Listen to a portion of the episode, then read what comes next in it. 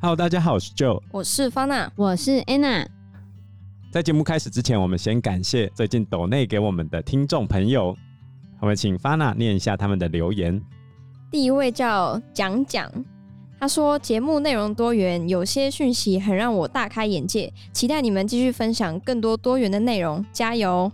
感谢讲讲，我会看更多的书，继续制作更多元的节目对。啊，其实我们在 survey 这些资讯也是必须要花很大量的金钱跟时间。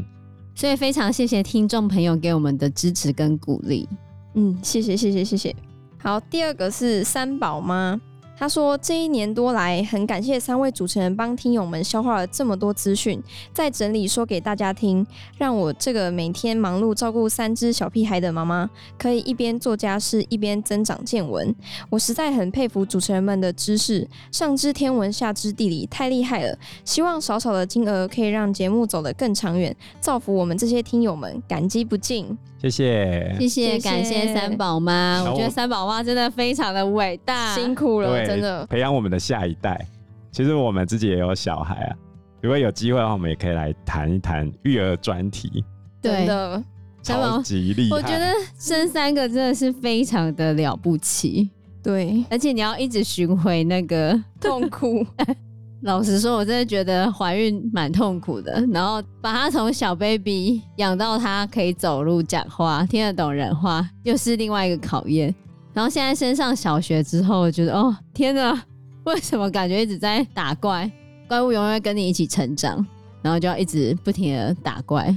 我觉得养小孩大概就是这个概念。 哦对啊，那很多人会说，到底是要先一次累完，还是要分次生完呢？我觉得应该要一次生完啊了，对，一次三个吗？隔一两年这样子，会比较好。啊哦，一对两年这样。对，就是休息个一年之后再隔一个，就是不要小朋友都很小的时候，然后同时，因为不然两个同时在哭的时候，你会不知道该怎么办。哦，那听起来就好可怕哦。对啊，哦，我真的觉得，太辛苦了。哦，我现在想到那个时候还是觉得很可怕。真的辛苦了。对，所以我觉得三宝妈非常的厉害。嗯，那我们第三位没有留名字，那他说就和 Anna 对话太有既视感了。我猜想应该是我们同业吧，我不知道啊，同业是指老师还是我也不知道，同事 Podcaster podcaster 呢？对啊，不知道，不知道。哦，总之也是谢谢他。非常感谢。那我们今天节目就要开始喽。最近我们的忠实听众一直在询问我们有没有要继续谈乌俄战争的问题，哦，真的吗？对我本来是跟他说，我觉得乌俄战争好像在持续着啊，还没告一段落。对啊，因为我觉得我个人呐、还有看了那么多新闻，就是觉得普丁就是个狂人，不知道他接下来会做什么事情，我们也没那么厉害啦，对，但是就是。不知道这件事情会怎么延续下去啊！不过因为这几天有很多新的新闻，我们可能可以更新一下目前的进度。简单来说，就是乌克兰在九月发动了一场成功的突袭战。他先利用假讯息，让俄军以为他们要攻击南部，其实打的是北边。他从中间把乌东的战场一分为二。那也是蛮厉害的。其实这场成功的突击战，让俄罗斯必须进行新的战略部署。那普丁做了哪些事情呢？他在跟习近平会面完之后，他总共翻开了三张底牌。第一张底牌就是部分征兵令，所以现在俄罗斯的六十五岁以下可以服兵役的人口禁止出境，随即在边境就出现大排长龙，想要跑到附近国家，比如说乔治亚。对啊，车阵绵延长达好几公里。不过我觉得很奇怪的事情是，有俄罗斯的女生跑过去，呛那些人，对大骂他们说你们这些懦夫，为什么？但是也有人哭着送别自己的老公，或者是叫自己的老公赶快跑。应该都有吧？我觉得一个国家里面就是会有相信普丁那一派跟不相信普丁那一派的。嗯，但实际上，普丁在发布这个征兵令之前，他其实有做准备哦。在五月二十八号的时候，他就已经调整了俄罗斯联邦兵役义务与服役法第三十四条的修正案。他说，四十到六十五岁的男性将可参军，俄罗斯原本的服役年纪是十八岁到四十岁之间，然后外国公民是十八到三十，然后现在开放到十八到六十五，而且他为了征兵还让外国人可以去参，外国人可以，外国公民可以到他们俄罗斯参战，只要参战一年之后，你就可以获得俄罗斯公民的资格。简单来说，就是送你去乌克兰，你有办法活一年，你就就有可以变俄罗斯人，没错。这样会有吸引力吗？完全没有吧？为什么？有谁会想要去？那 然后得到俄罗斯公民有什么好处吗？可以成为普丁大帝的子民，恢复古俄罗斯的荣光，第三罗马。这个征兵令已经反映在发娜的身上了。嗯，没错呢。总之就是前阵子，因为我奶奶是现在一个人在俄罗斯，目前是找不到别人可以来照顾她了。然后我爸基于可能孝顺吧，就会想要回去照顾她。但是因为他现在还是六十五岁以下的状况，所以现在回去的话，其实是有那个被抓去当兵的风险的。对，但以他的说法，他居然跟我说，其实他们是跟人民说是可以自愿参战的。可是明明就有很多证据显示说是有人被抓走的，我不知道为什么他就这样被洗脑了吗？我觉得要看他资讯的来源啊。俄罗斯本地新闻啊，俄罗斯本地新闻当然是新闻控管的、啊，但他不信啊，所以他不相信台湾报的新闻，他不相信、啊。他那天就跟我说，他听的是真的新闻，我听的是假的。什么？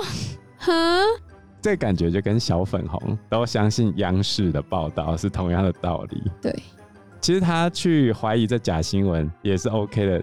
就回到我一开始讲，乌克兰之所以能够成功发动，就是他在前面不断的发布假消息，去骗过俄罗斯的情治系统，说他们要去打南部嘛。嗯，乌克兰方其实不断的在放假消息，他的顾虑有一部分是对的，他的分析我有部分是赞同的，因为我们能接收到的讯息主要是反俄罗斯方的，就是嗯乌克兰这一边的。对，对，就美帝这边的，那乌克兰放出来的消息绝对是故意丑化俄罗斯人，甚至 Twitter 上面的一些消息，我们也也必须要去过滤。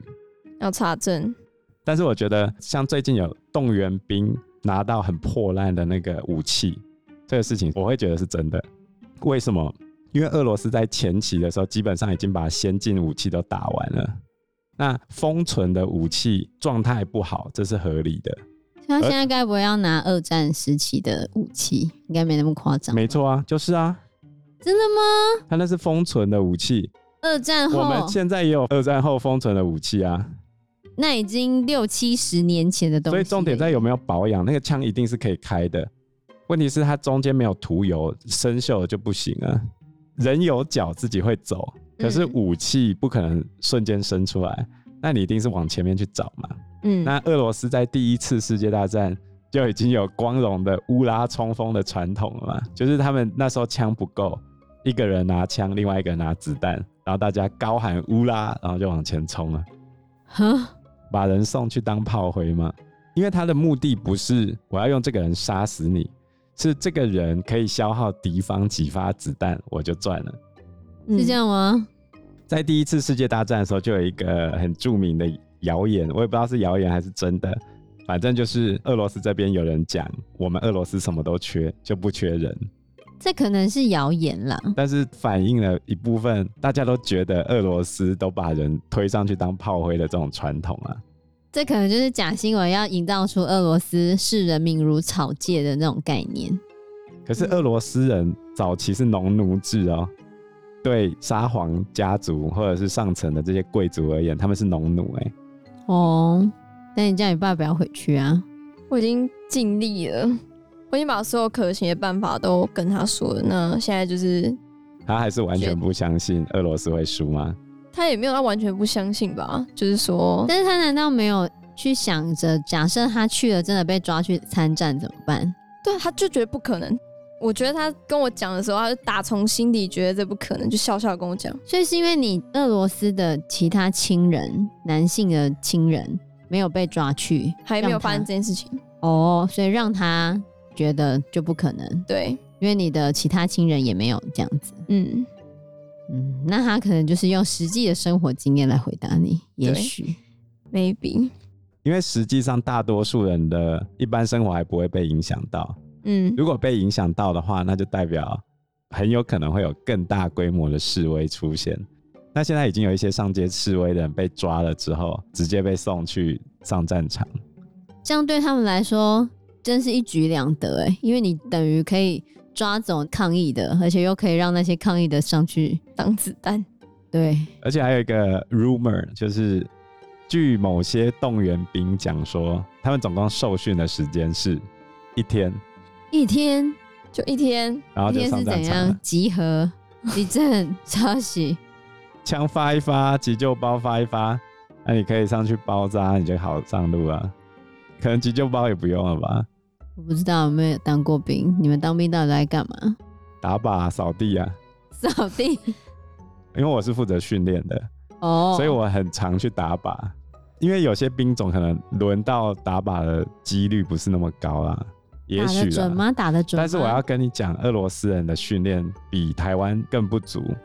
其实，在开战之前，我就有看到一个资料说，俄罗斯人大多数军队一年的打击训练，就是射击训练，大概只能打六发子弹一年。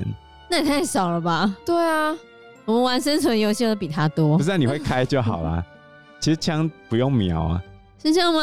这不是打不中吗？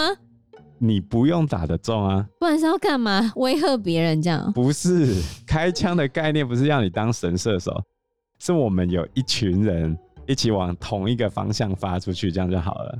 你不用准，是这样、你，打不中啊。就像我第一次去打靶的时候，打中我的靶的其实不是我自己啊，因为我还没开枪啊。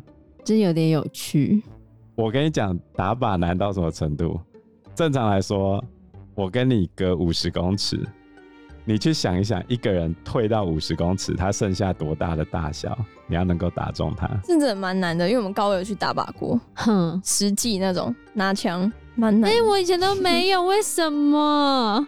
现在都有啊，全民国防啊。嗯，对，可是我以前高中的时候没打靶过，那方娜，你觉得接下来该怎么办呢？我已经想出所有可行的办法给我爸了。如果让你奶奶出国呢，出国来就到来台台湾，湾，这也是一个办法啦，只是就说谁要带他来，啊，就你那个芬兰的亲戚啊，看他愿不愿意啊，因为他自己有小孩要顾。啊，就只有一天而已，他只要坐上赫尔辛基的飞机就可以出来了，不是吗？呃，是这样没错，但是他还是要先坐火车去芬兰呢、啊那个车票买得到吗？或者是现在到底适合吗？很多问题要顾虑，而且这是我爸决定，我已经尽我所能跟他讲这些。如果他还是坚决要回去的话，那我觉得我应该没办法。我爸甚至还叫我回去呢，你爸叫你回去，说我可以在那边读书，然后顺便过我奶奶。不行，他等于是要把顾奶奶的工作转嫁给你，不 行，为什么不叫你弟去？我弟吗？不行，你弟最近很混他比较信赖我吧？哦。好啦，不行，可是这样等于就是你越不去训练那个看起来不是很有用的小孩，这样讲吗？他就会越没用吗？ 对啊，太小啊，在他眼里了。那你是有大多少？也没大几岁，好不好？嗯大三岁而已呀、五岁，我大他五岁。有吗？嗯，他现在十三啊，快要十三哦了。对哦，你高三了。对啊， 他说既然我这么担心的话，那那就换我去这样。我想 说什么意思？对，不行的，这样你弟会变撩不要见。我弟到现在都还不知道我爸可能要回去这件事情。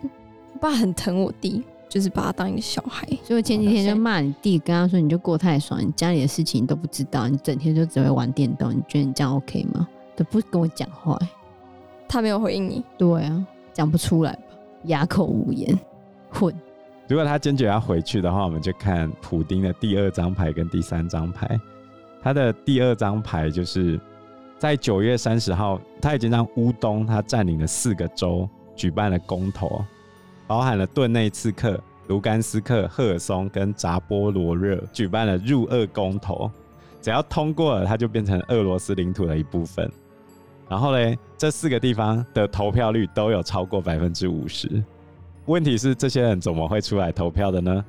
被逼出来的吧？根据很多影片，是人家拿着枪到家里面逼他们出来投票啊，啊，甚至还有人直接在他家门口帮他写。然后被当地的民众拍下来，这样。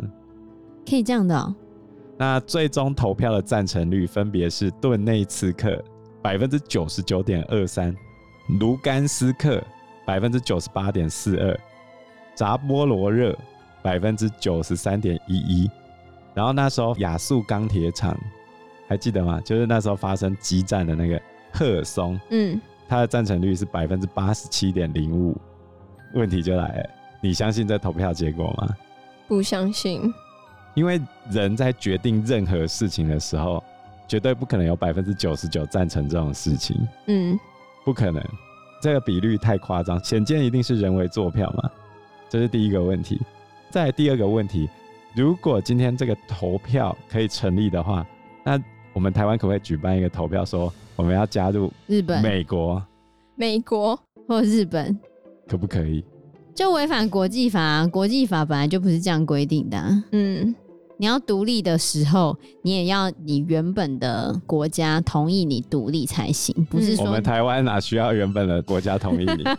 问题是某个国家就指称说我们是它不是原原本的的啊国家，总而言之，乌克兰跟他的盟国全部都拒绝承认。最有趣的是中国的态度，因为这个事情是普丁跟习近平会面之后发生的嘛。嗯，习近平在会议后，他对于俄乌战争完全没讲任何话，完全没说话，他没有说任何话，而且中国他是拒绝承认结果的，因为拒绝如果同意的话，那台湾也可以比照办理啊。对啊，而且你其他那些想要独立的，像新疆或者是西藏的话，都可以用这样子的投票就直接独立了。他傻傻的，他绝对不可能认同这种处理方式。那为什么普丁还硬要走这一条路？因为如果这四个州都变成俄罗斯领土的话，接着俄罗斯打的就是防卫战，他就可以大规模征兵了。哦，他就可以征那四个州里面的乌克兰人不。止在最极限的状态，他可以在国内发总动员令。俄罗斯一直到现在都还把俄乌战争叫做特别军事行动，所以为什么他一定要举办这个公投？他是为了解决法律的问题。那现在逃兵很多嘛，他还把逃兵罪的惩罚提高到十年，他被关十年啊，对吧、假设逃兵的话，那对先啊抓得到再说不啊。是、啊、你抓到逃兵，他也是先送你去啊。呃，对啊，这个是普丁的第二张牌。最后嘞，普丁的第三张牌是核子武器哦、对他威胁要发动核子武器。可是这是我觉得最不会发生的事情，是嗯，吗？因为苏联时期就已经数次最高领导人想要发射核弹了，都被底下人阻止。原因是这样：从发射井飞出去的核弹，我不知道它会飞到哪里去，所以附近的各国为了保证这个东西可以彼此互相毁灭，你只要发动的同时，其他邻近的各国也会对俄罗斯发动攻击。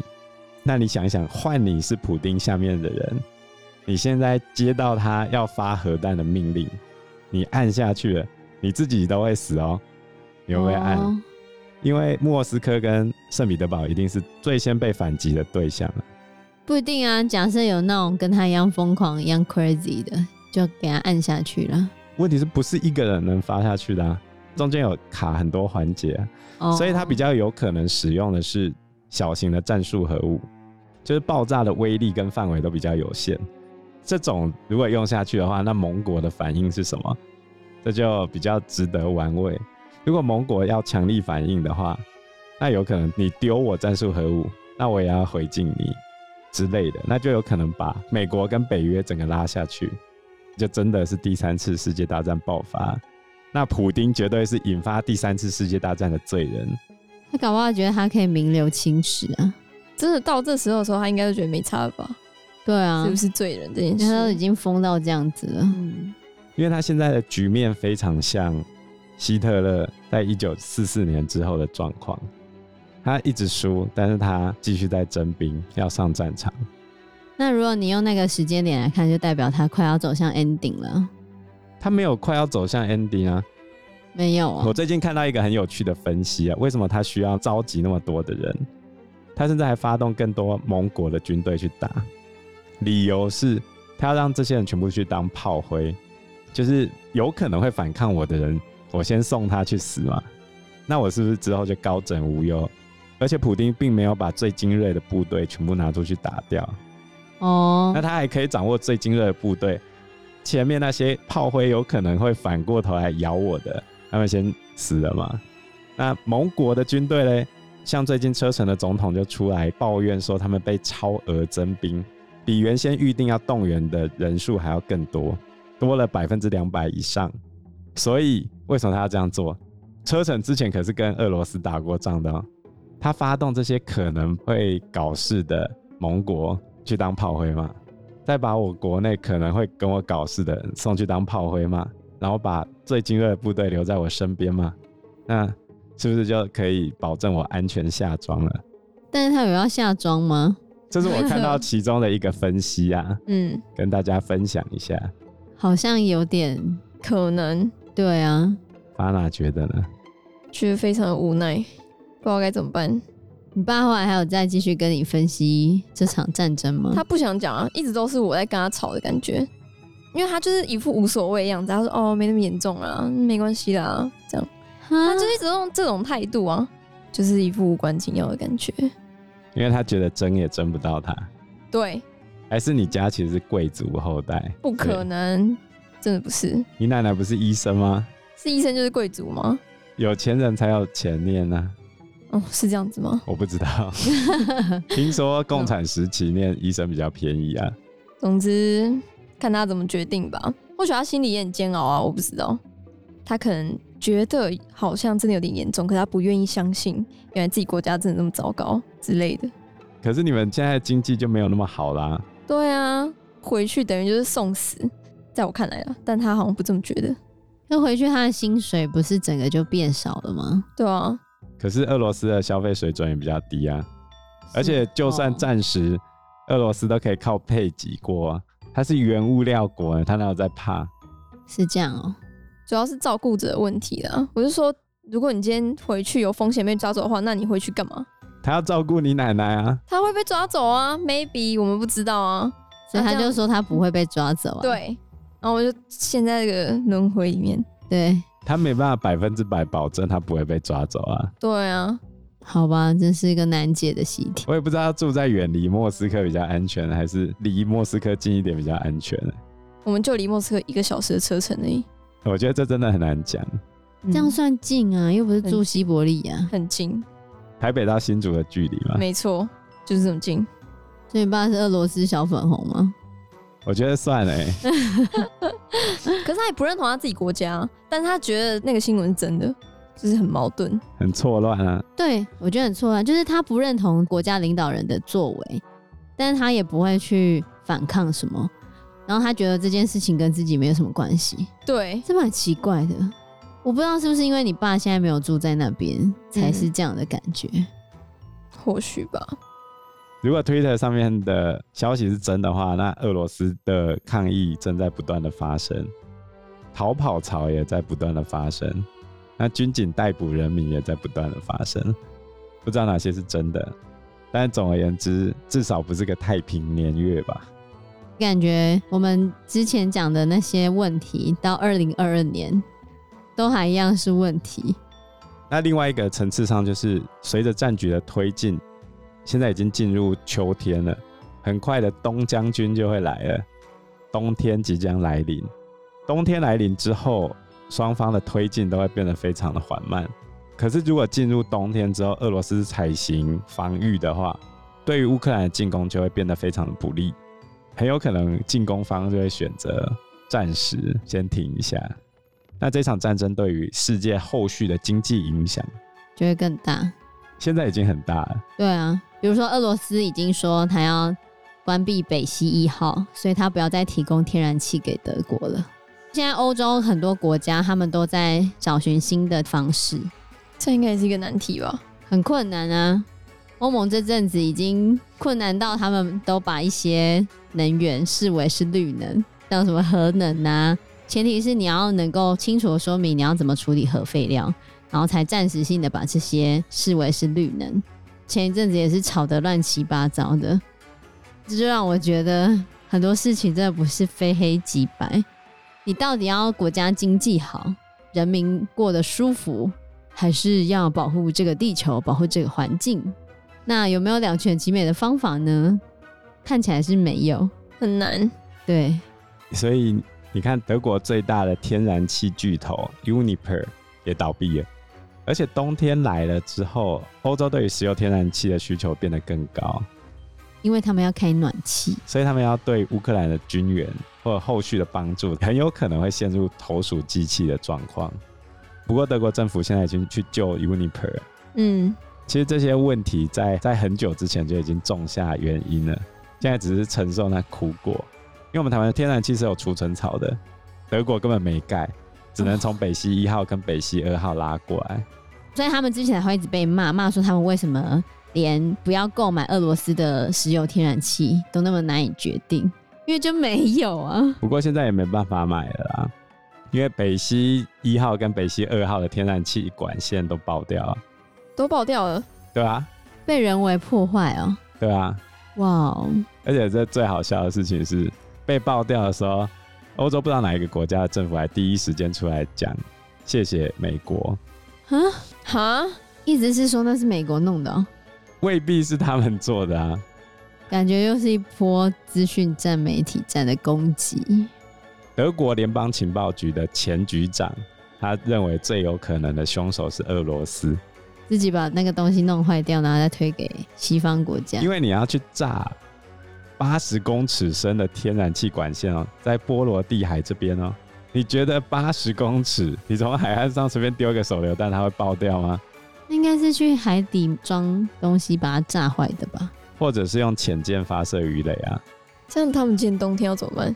对啊，而且北溪管线非常非常的厚、哦，它管壁的厚度就有四点一公分，外面还有十一公分厚的钢筋混凝土，然后又在七十到九十公尺深的地方，你要把它爆掉，必须要装大量的炸药，你至少要懂这种专业技术吧？嗯而，且它七十到八十公尺深，然后那个炸药要进水，还能够把它爆掉，百分之百是某个国家做的嘛？问题是谁？它的目的是什么嘛？嗯，不晓得。所以全世界风云紧急嘛。不过我跟你说，这是关心时事的人才会知道的，很多人还是事不关己。嗯，对，对离我们还有一段距离，对等烧到我们的时候就来不及了。对，都是这样子。怎么样会烧到我们？比如说，中国觉得俄罗斯这样可行，然后发动攻击。美国现在把大量资源集中给乌克兰嘛，就给没我有们钱，或者是没有办法帮助我们。所以美国他们也把他们的海军往西太平洋这边移动，嗯就，是在台湾附近巡弋这样。哦，但是这几但但是在九月底，中国跟俄罗斯竟然开船闯入美国的经济海域。美国的经济海域、欸对啊，为什么？闯入东太平洋那边吗？美国军方的《星条旗报》在九月二十六日的时候报道，一支由七艘中俄军舰组成的联合巡弋部队出现在白令海的美国专属经济海域哦，这么嚣张哦！对吧、很凶啊，就是在阿拉斯加附近这边。但还没真正影响到大家的时候，大家还是歌舞升平了。反正就算真的打起来，大多数国民其实也要存一种心态，就是我们尽量正常生活，这样才能给军队足够的补给，维持社会的基本机能。嗯这是我们一般民众能够做到的事情。还是希望战争远离世界和平， 太烂了，不然要怎样？没救了，没救了吗？那怎么办？不知道啊，已经打很久了、欸，对啊，说好的闪电战，现在都已经什么时候了？对啊这，这闪电闪了很久，闪了八个月。太久了。闪， 尿战。闪尿战。因为时间关系，我们这一集节目就到这边喽。有任何的建议都可以在留言区告诉我们，或者是直接在 Facebook 或者是 IG 留私讯我们，我们嗯，都会回应你哦。那我们这一集节目就到这个地方喽，谢谢大大家家，谢谢大家，拜拜。拜拜拜拜。